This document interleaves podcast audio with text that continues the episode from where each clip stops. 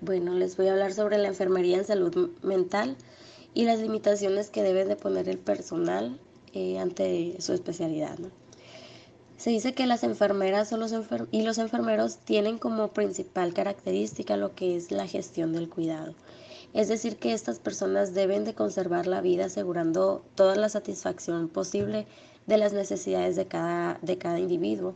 Y eh, esto se va a reconocer como el único cuidador que, que lleva el proceso presencial o asistencial. Las afecciones de salud mental en las enfermeras y enfermeros están apareciendo cada día más fuertemente en la actualidad, en donde van a destacar principalmente enfermedades tales como estrés en la salud física, mental e incluso emocional. También estas enfermedades pues nos pueden llevar a, a ciertas enfermedades que sean más crónicas, ya sea la depresión y también la ansiedad.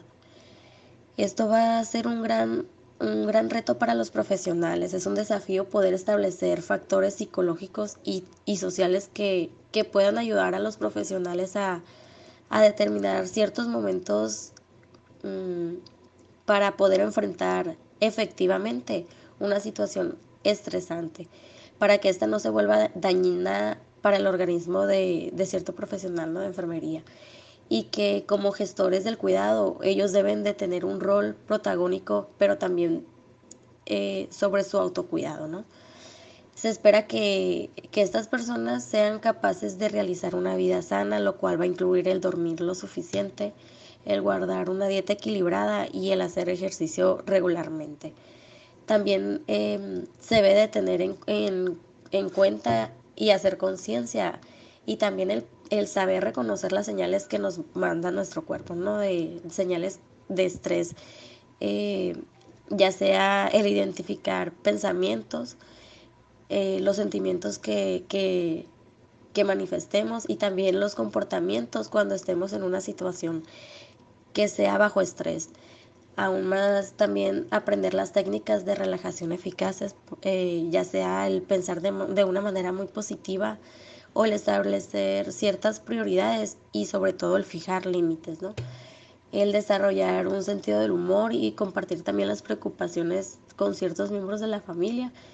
Eh, y, lo que ayuda mucho aquí también es limitar cierto uso de sustancias, ya sea tabaco, alcohol eh, o ciertos medicamentos. Esto va a lograr que, que los profesionales mantengan un, un equilibrio constante entre características inherentes ¿no? de, en, los enfermeros. Esto nos va a ayudar también a, que disminuya el estrés y los factores de riesgo que desencadena. Por lo tanto, nuestra, la salud mental de, de nuestros trabajadores de enfermería en salud mental va a mejorar y, va a disminuir, disminuir, también la carga biopsicosocial que, que estos van a enfrentar. ¿no? Hablaremos un poco sobre la superación de una enfermedad mental. Vamos a tocar tres puntos muy importantes. El primero de ellos es reducir los síntomas. Nos tiene que quedar muy bien claro que en no todas las personas o pacientes con alguna enfermedad mental sus síntomas se van a eliminar por completo. Algunas tienen que sobrevivir con algunas alucinaciones, delirios, van a caer un poco en depresión, van a superarse después de esto. Muy bien. Algunos van a tener un apoyo farmacológico, van a tener que tomar medicamentos para poder sostener esta enfermedad. Bien. Y algunos simplemente van a tener la facilidad de dejarlos. Que lo mejor sería que la persona no tomara ningún medicamento y que ella tenga una comprensión sobre los síntomas que éste presenta. Muchas personas este, tienen un pasado traumático, ya sea por maltrato, abuso, etcétera, que los puede llegar a esa enfermedad mental. Bien, una vez superando este tipo de, traumatismos que esa persona haya pasado, puede tener una superación en ello, ¿no? Ron Coleman considera que en la relación con la persona que experimenta alucinaciones, el terapeuta no debe tratar de omitir o subestimar su importancia en la vida psíquica de la persona. Para Coleman lo esencial era que el paciente tuviera la batuta y el control de las alucinaciones, que las alucinaciones no dependieran del paciente, que las alucinaciones no tuvieran en control de él, sino que el paciente pudiera controlar y reducir este tipo de síntomas. El siguiente punto es lograr mejorar las relaciones personales. Las personas que presentan esta enfermedad o alguna enfermedad mental es muy común que se aíslen de sus familiares o amigos, sin embargo perder algún alguno de ellos, ya sea que no tengan ningún contacto de comunicación verbal ni visual, y que lo lleve a un aislamiento, a un aislamiento muy, muy complejo, confuso para él. Retomar ese tipo de actividades con alguna persona, ya sea algún conocido, le va a favorecer a llegar a una superación de la enfermedad. Otro punto y el último sería resolver el duelo por oportunidades perdidas.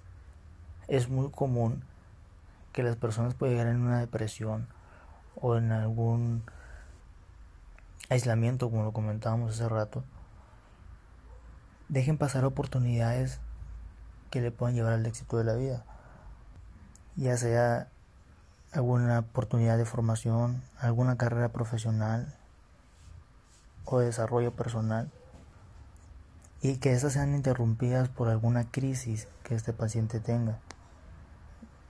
En el momento de la recuperación es importante retomar o tratar de recuperar y no dejar escapar ninguna de, de estas oportunidades. ¿Cómo superar el estigma de las enfermedades mentales? Las creencias falsas sobre las enfermedades mentales pueden provocar problemas importantes.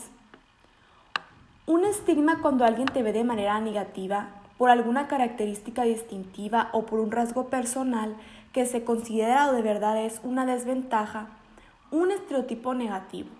Lamentablemente, las creencias de las actitudes negativas hacia las personas que tienen alguna afección de la salud mental son muy frecuentes. El estigma puede dar lugar a la discriminación. La discriminación puede ser evidente y directa. Por ejemplo, si alguien hace un comentario negativo sobre la enfermedad mental o sobre el tratamiento, o también puede ser no intencional o sutil, como cuando alguien te evita porque asume que podría ser inestable, violento o peligroso a causa de tu enfermedad mental. Esto conlleva que puedes juzgarte hasta ti mismo. Medidas para sobrellevar un estigma. Principalmente busca un tratamiento. No permitas que el estigma te avergüence y te haga dudar de ti mismo. Los estigmas no provienen de los demás. Tal vez creas erróneamente que tu afección es un signo de debilidad personal y que deberás poder controlar sin ayuda, pero no, busca asesoramiento. No te aísles. Si tienes una enfermedad mental, tal vez dudes que eh, los demás pueden controlarlo. No te equipares con tu enfermedad. Únete a un grupo de apoyo. Busca ayuda en tu escuela o en tu entorno. Habla en contra del estigma. Considera la posibilidad de expresar tus opiniones en acontecimientos, en cartas del editor o en internet. Puede ayudar a infundir corajes en otras personas con desafíos diferentes o similares, a educar al público sobre las enfermedades mentales. Las valoraciones de los demás casi siempre provienen de la falta de comprensión y no de información basada en hechos. Aprender a aceptar tu afección y reconocer qué debes hacer para tratarla, busca apoyo y ayuda a educar a los demás puede marcar una gran diferencia en el mundo.